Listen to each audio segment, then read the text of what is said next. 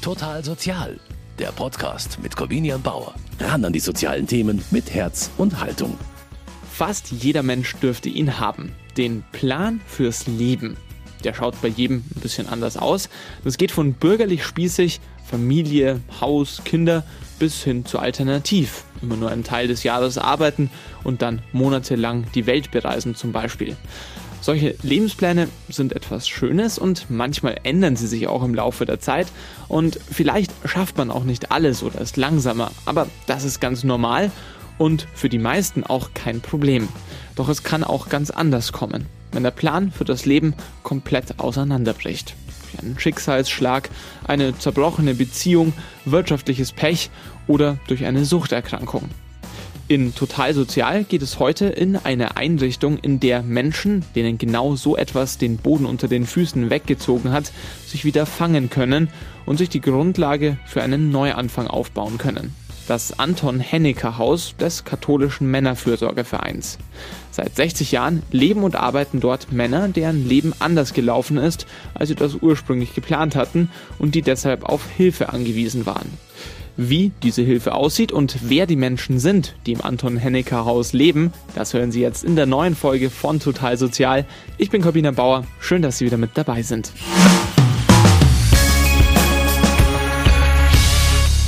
Ich begrüße Sie heute aus Gelbersdorf im Landkreis Freising. Dort besuche ich eine Einrichtung des katholischen Männerfürsorgevereins KMFV hier im Erzbistum München und Freising und zwar das Anton Hennecker Haus. Und ich treffe mich jetzt hier mit dem Hausleiter Tassilo Winhardt. Da hinten steht er schon, der ist unter einem Maibaum. Hallo Herr Winhardt, was ist das für ein Maibaum? Ähm, der Maibaum stellt speziell dar, welche Lebensbereiche eigentlich so ein bisschen das Anton Hennecker Haus ausmachen. Und der Maibaum sieht quasi klassisch aus, weiß-blau, gute 10 Meter vielleicht hoch. Aber die Schilder, das sind keine Zunftschilder oder dergleichen, sondern das sind die Aushängeschilder des Hauses. Die Bewohner, es gibt Werkstatt, Montage, es gibt Cafeteria, Wäscherei, Pflege, Hauswirtschaft, Sport, Freizeit, Sozialarbeit. Das sind alles Schilder, die hier am Maibaum dranhängen und alles Bereiche im Anton Hennecker Haus. Es feiert jetzt sein 60-jähriges Bestehen und sie zeigen mir diese Bereiche, die ich hier an den Schildern schon kenne, einfach mal im Haus. Wo starten wir denn?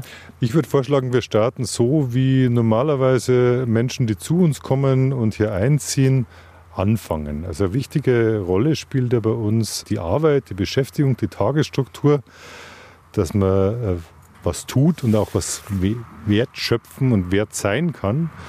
Und in der Regel beginnen die neuen Bewohner in unserer Kreativwerkstatt und machen dann die verschiedenen Bereiche durch, um sie kennenzulernen und zu gucken, was ihnen denn am meisten entspricht und wo es am besten dazu passt. Dann machen wir uns da mal auf den Weg hin, weg vom Maibaum und vom Parkplatz hier zwischen die Gebäude des Anton Hennecker Hauses. Jetzt geht's hier durch eine Tür hinein Wer sind denn die Menschen, die zu Ihnen ins Anton Hennecker Haus kommen und warum kommen sie zu Ihnen? Also im Anton Hennecker Haus im stationären Bereich wohnen alleinstehende wohnungslose Männer. Das sind Menschen, die direkt von der Straße kommen. Es sind Menschen, die aus anderen Einrichtungen kommen, aus der Psychiatrie, auch aus JVA. Was sie alle verbindet, ist, dass sie nicht aus eigener Kraft wieder selbstständig Fuß im Leben fassen können. Und was sie alle vereint, ist, dass sie an ihrer Situation was ändern wollen, dass sie anpacken wollen. Und für uns spielt dabei eben eine große Rolle, dass sie was arbeiten, also sich beteiligen an der Gemeinschaft und etwas entstehen zu lassen. Also etwas entstehen zu lassen ist ja die wörtlichste Übersetzung von kreativ zu sein, etwas kreieren. Jetzt sind wir hier in der Kreativwerkstatt. Da stehen Werkbänke rum, es äh, hängen Werkzeuge an den Wänden, in den Regalen es sind viele Materialien gelagert, kleinere Maschinen stehen hier auch rum. Warum ist das der Start jedes Bewohners des Anton Hennecker Hauses in dieses neue Leben? Hier kann man einfach mal ankommen. Hier geht es nicht darum, eine Produktion zu machen, was spezielle Fähigkeiten haben zu müssen, sondern man kann entweder Fähigkeiten, die man hat, wieder erwecken oder zeigen oder auch einfach neue Dinge lernen. Das sind so die klassischen Dinge, die man dann auch diversen Weihnachtsmärkten sieht, Insektenhäuser, Vogelhäuschen, Vogelscheuchen, sehr individuell. Wir hatten zum Beispiel mal einen ehemaligen Kirchenmaler, der hier dann die Vogelhäuschen bemalt hat. War eine sehr schöne Sache. Das ist so die Möglichkeit, auch anzukommen, wenn jemand zum Beispiel auf der Straße gelebt hat oder ja, im Auto verbracht hat mehrere Wochen, dann ist es ja oft auch wichtig, in der Früh aufzustehen, anzukommen, Pausen zu haben, einfach soziales Leben, das was für jeden, der nicht so entwurzelt ist wie unsere Bewohner, das selbstverständlich ist und das wir eigentlich im Alltag gar nicht so wertschätzen. 62 stationäre Plätze gibt es hier im Anton-Hennecke-Haus. Wie kommt man denn an einen dieser Plätze? Man kommt hierher, indem man entweder sich selbst meldet, das sind gar nicht so wenig Leute, man wird vermittelt über Gemeinden, Menschen, die in Notunterkünften leben, über andere soziale Dienste, von Kooperationspartnern wie zum Beispiel unseren ambulanten Diensten, äh, die auch unterwegs sind im Landkreis Landshut und Landkreis Freising. Erding ist die Caritas unterwegs und äh, die allermeisten kommen direkt aus der Umgebung. Wenn man hier ankommt, dann startet man in der Kreativwerkstatt, dann lernt das Haus ein bisschen den neuen Bewohner kennen, seine Fähigkeiten und der neue Bewohner entdeckt vielleicht auch seine Fähigkeiten, die er in einem bestimmten Bereich hat oder er wiederentdeckt sie. Und dann gibt es aber nicht nur eben die Kreativwerkstatt, sondern dann geht es weiter in auch größere Produktionsabteilungen. Wenn man hier durchs Fenster schaut in den Nachbarraum dieser kleinen Halle, geht es jetzt durch eine gläserne Tür.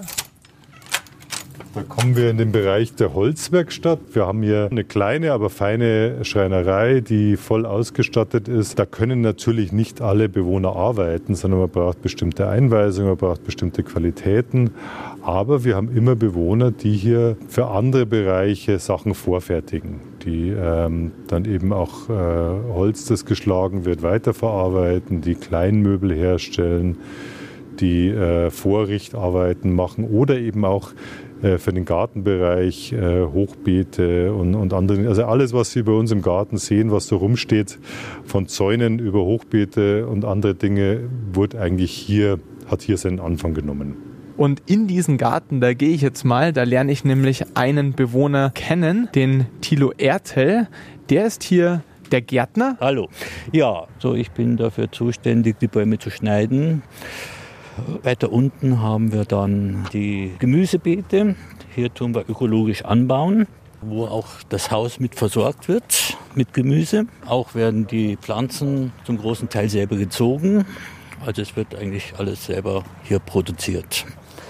Und Sie sind als Gärtner quasi dafür verantwortlich, dass hier die hauseigene Landwirtschaft läuft. Wie viele Stunden am Tag machen Sie das? Unser Tag beginnt um 7.30 Uhr und endet dann 15.30 Uhr. Sie leben jetzt seit elf Monaten hier im Anton Hennecker Haus. Sind Sie davor auch schon Gärtner gewesen oder welche Verbindung haben Sie da? Ich war leidenschaftlicher Privatgärtner. Unsere Planung war mal als Familie, meine Frau hat sozusagen die Brötchen verdient und ich habe einen kleinen Mini-Hof betrieben, wo wir Hühner hatten, Bienen, Apfelbäume und im Prinzip das, was Sie jetzt hier sehen, hatte ich im Kleinen für mich selber.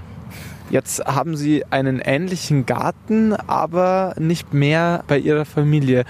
Wie sind Sie im Anton Henniker Haus gelandet? Was waren die Gründe dafür? Die Gründe waren, dass meine Frau auf relativ flott äh, ihr Leben neu orientieren wollte ich war tatsächlich überfordert mit der Situation und es war nicht mehr rettbar. Also für mich war es ein familiäres Desaster, wo ich mich dann wirklich zurückgezogen habe erstmal und ein Jahr in der freien Natur gelebt habe. Das ist auch ungewöhnlich. Wie kann ich mir das vorstellen? Ich war auf einem verlassenen Bauernhof. Ich habe sehr minimalistisch gelebt das Jahr und habe da in der Natur erstmal geheilt. Haben Sie sich da ganz bewusst dafür entschieden, dass Sie gesagt haben, ich muss jetzt einfach von allem raus, ich muss mich komplett entwurzeln, um überhaupt woanders wieder Wurzeln schlagen zu können? Oder war das weniger ein kontrollierter Prozess? Äh, beides. Es war erstmal klar, ich muss Abstand von allen gewinnen, auch vom System. Und ich hatte erstmal mit mir zu tun. So die ganzen Glaubenssätze waren zerstört an Familie, an Partnerschaft. Das musste erstmal verdaut werden. Sie haben dann ein Jahr quasi auf einem verlassenen Bauernhof gelebt. War das die einzige Option oder war das die einzige Sicht, die Sie für sich gesehen haben? Äh, natürlich hätte ich sofort äh, Notunterkunft äh, oder Sozialhilfe beantragen können ähm, und in, im System bleiben können. Aber ich brauchte den Abstand für mich. Das war sozusagen der erste Schritt. Neuorientierung, Heilung. Nach einem Jahr musste es weitergehen. Haben Sie selbst für sich auch gesagt? Ich wusste es. Ich musste ins System wieder zurück. So, und dann ist die Frage, wie. Ich bin dann, das war im Rottal, äh, wo ich da gelebt habe, nach Landshut und habe damals bei der Caritas geklingelt. Und die haben mich dann weitervermittelt zum Herrn Dick, der äh, in Landshut eine Außenstelle vom KMLV hat. Das war dann diese Außenstelle vom KMLV, die mich dann hierher vermittelt haben, um das Leben wieder zu stabilisieren. Ziel ist jetzt, also für mich ist das jetzt hier wie ein Klosteraufenthalt. Tatsächlich, also ich äh, tituliere es auch so. Arbeiten und beten. Ora et labora. Zur Besinnung kommen, einen neuen Sinn finden, ein Leben, was ganz anders geplant war, auf eine neue Basis stellen. Das benötigt eine gewisse Zeit. Und in der Zwischenzeit tobe ich mich jetzt hier halt im Garten aus und baue sukzessive ein neues Leben wieder auf, äh, was dann natürlich wieder in einer Selbstständigkeit enden soll. Wenn Sie sagen, Sie wollen zurück in eine Gesellschaft, das ist ja trotzdem eine ganz andere Gesellschaft, in der Sie jetzt gelandet sind, als die, in der Sie früher waren. Welche Baustellen gibt es denn noch und inwiefern werden Sie da im Anton Hennecker Haus auch unterstützt dabei? Also es gibt ja die Sozialarbeiter, die einen sehr stark unterstützen. Der Punkt, bei mir ist jetzt, sich so langsam nach außen zu orientieren. Das geht dann auch wieder Arbeitssuche ohne Stress, dass man sich in Ruhe orientieren kann und auch ohne Druck jetzt von außen, ich sag mal, von irgendwelchen Systemen. Und da ist das hier ein ähm, wirklich sehr guter Ort, dass sie nicht unter unendlichem Druck stehen. Und wenn Sie sich auch wieder auf dem Arbeitsmarkt dann umschauen wollen, würden Sie dann gerne in dem Bereich des Landwirtschaftlichen bleiben? Ach, ich bin so flexibel. das ist eigentlich egal. Also wie gesagt, das ist ein Bereich, den kann ich bedienen. Gelernt habe ich Versicherungskaufmann. Also habe also auch sehr viel mit Vertragsrecht zu tun gehabt. Also ich finde mich in sehr vielen Bereichen wieder. Wie der Weg jetzt hier raus ist, kann ich Ihnen noch gar nicht genau sagen. So, das muss ich jetzt erstmal noch entwickeln. Ja? So, aber dafür ist das ein richtiger Ort. Das sagt Thilo Ertel über das Anton Hennecker Haus. Wir verabschieden uns jetzt mal aus dem Garten und führen unsere Haustour mit dem Einrichtungsleiter Tassilo Wienhardt fort. Und Herr Wienhardt, äh, wir waren ja schon in den Werkstätten und im Garten, ähm, aber es gibt hier noch mehr zu sehen. Ja, wir haben hier eine Metall- und Montageproduktion. Wir arbeiten zusammen mit ansässigen Firmen im Großraum Freising und Landshut und bekommen auch Teile geliefert von einer Spielzeugherstellerfirma aus Fürth, die wir dann hier endfertigen und die dann wieder abgeholt wird. Es riecht schon ein bisschen nach, ich möchte jetzt mal sagen, Eisenbahnabteilung im Deutschen Museum. Also es riecht nach Schmiermitteln und Metall. Also man sieht schon, wenn man hier reinkommt, nicht nur die Schreinerei ist professionell aufgestellt, sondern auch die Metallwerkstatt. Warum ist es so wichtig, dass die Bewohner hier die Möglichkeit bekommen, auf einem professionellen Niveau eine Arbeit wieder aufzunehmen oder zu erlernen? Es ist erstmal wichtig, dass die Arbeit Sinn macht. Also wenn der Laster kommt und die Sachen abholt, wenn man sieht, dass im Garten was wächst und das Gemüse dann gegessen wird. Und dann ist es eben kein Spielen, sondern es ist Arbeit. Wir machen so wenig wie möglich aus rein therapeutischen Zwecken, sondern wir schauen immer, dass das Ganze verbunden ist von dem, was die Leute können, das, was wirklich jemand braucht, weil es dann einfach von der Sinnstiftung her eine ganz andere Situation ist. Jeder kennt das von sich selber. Wenn man mal in einem Job war, wo man sich eigentlich denkt, naja, für was mache ich das eigentlich? Dann ist der Sinn der Arbeit ganz, ganz schnell unten und die Motivation hat viel mehr zu tun, wie als dass man wahnsinnig viel Geld verdient. Damit wäre natürlich auch eine gewisse Gretchenfrage, die bei sozialen Einrichtungen immer dann auftaucht, wenn hier Menschen quasi in keinem normalen Anstellungsverhältnis arbeiten. Welches Verhältnis gibt es hier im Anton Hennecker Haus und was verdienen die Menschen auch für die Arbeit, die sie hier leisten? Also verdienen äh, tun sie viel, Geld bekommen sie eine Arbeitsprämie. Also wir können keine Stundenlöhne oder ähnliches zahlen, sondern wir zahlen Prämien nach dem, was jeder individuell leistet. Das heißt, es bekommt nicht der eine höhere Prämie, der eine höhere Stückzahl macht. Wir haben keine Akkordarbeit, sondern ganz im Gegenteil. Es kann ja für jemand auch eine ganz große individuelle Leistung sein, der drei Stück von irgendwas herstellt am Tag wo ein anderer 150 macht. Es ist sozusagen eine direkte Rückmeldung auf den Erfolg, den jemand hat. Dazu gehört auch, dass bei manchen Menschen, dass sie nüchtern in die Arbeit kommen, äh, alles, was so eine Rolle spielt, um die Sozialität, also dass unsere Bewohner miteinander auskommen, dass man am Arbeitsplatz das Nebeneinander aushält, dass man normal miteinander umgeht. Äh, das sind alles Dinge, die wir mit den Bewohnern üben. Zum einen, äh, um bestimmte Dinge zu merken oder zu entwickeln, die wieder eine Chance auf dem ersten Arbeitsmarkt geben, weil man vielleicht drüber gestolpert ist in der Vergangenheit. Da verbindet sich dann auch die Arbeitsanleitung mit der sozialen Arbeit, dass man guckt, was war denn in der Biografie? Gibt es vielleicht bestimmte Dinge, die jemand für sich selber feststellen kann und dann üben kann, dass es in Zukunft anders macht? Das äh, muss ich dann erleben. Das kann ich nicht jemand erklären und da kann ich nicht eine ambulante Beratung machen oder eine Therapie und sagen, na ja, eigentlich ist es doch ganz gut, sondern ich kann es hier erleben. Das ist der stationäre Charakter. Wir haben dafür Kolleginnen und Kollegen in der Arbeitsanleitung, die alle eine Zusatzausbildung haben, die alle wissen, auf was es ankommt. Die Arbeit an sich kommt es an und weniger auf das Produkt, das rauskommt, sondern die Arbeit an sich ist eigentlich das Produkt. Man, man, arbeitet hier, man bekommt hier gleichzeitig natürlich auch Hilfe bei der Resozialisierung. Kostet das was? Ja, das kostet schon was. Und zwar kostet es dem Steuerzahler was.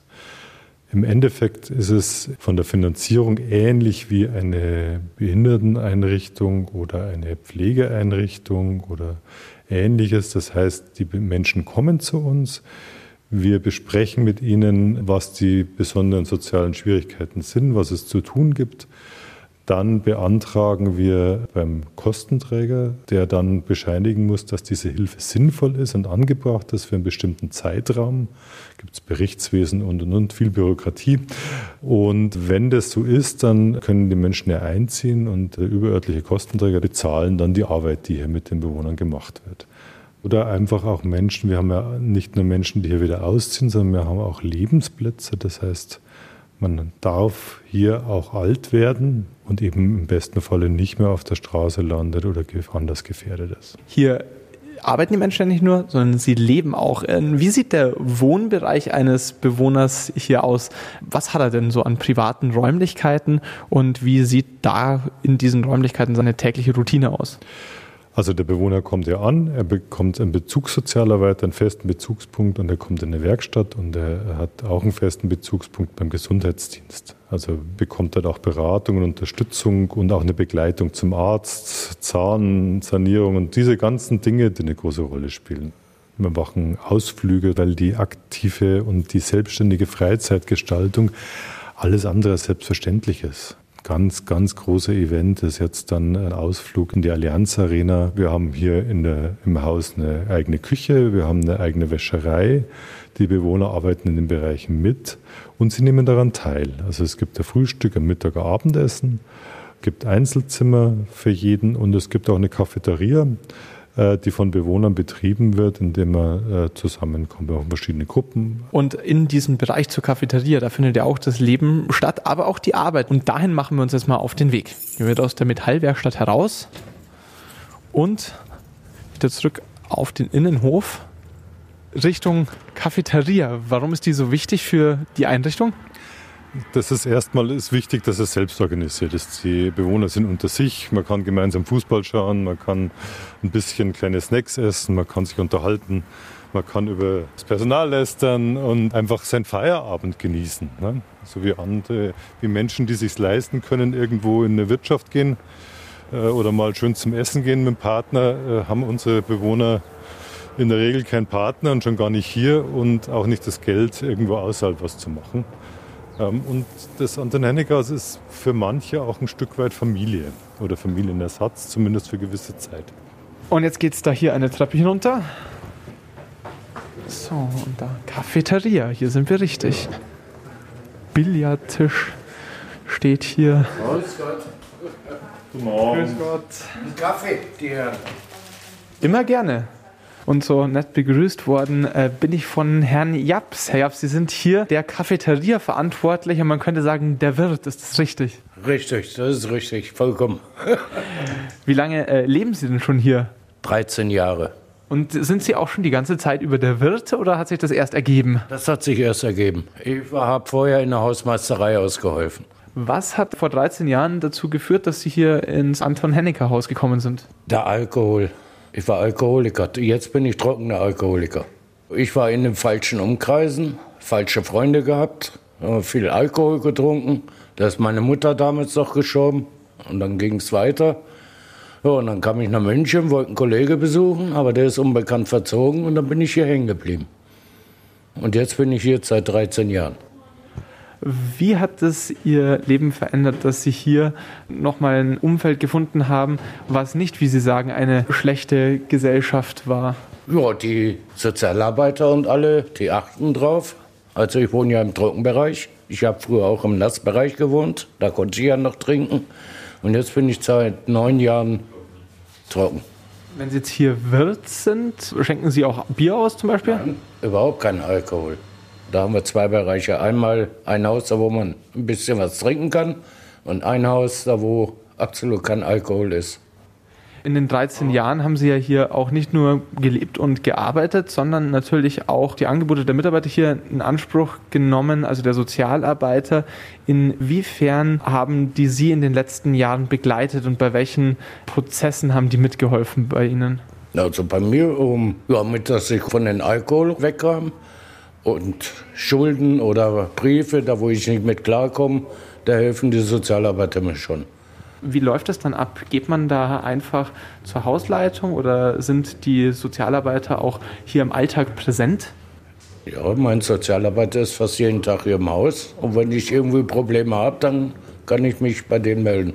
Sie wohnen und arbeiten aber nicht nur hier, sondern Sie vertreten auch äh, die anderen Bewohner im Bewohnerbeirat. Was sind da Ihre Aufgaben? Und wenn Sie Beschwerden haben, dann kommen Sie zu mir oder zum Herrn Maurer. Und das tragen wir dann natürlich vor, wenn wir mit dem Chef eine Sitzung haben. Eine Sache, die immer wieder auch medial für Aufmerksamkeit sorgt, ist zum Beispiel, dass soziale Einrichtungen sich schon auch die Arbeitskraft der Bewohner auch zunutze machen, dafür aber keine großen finanziellen Gegenleistungen erbringen. Was verdienen Sie denn für Ihre Arbeit, die Sie hier machen?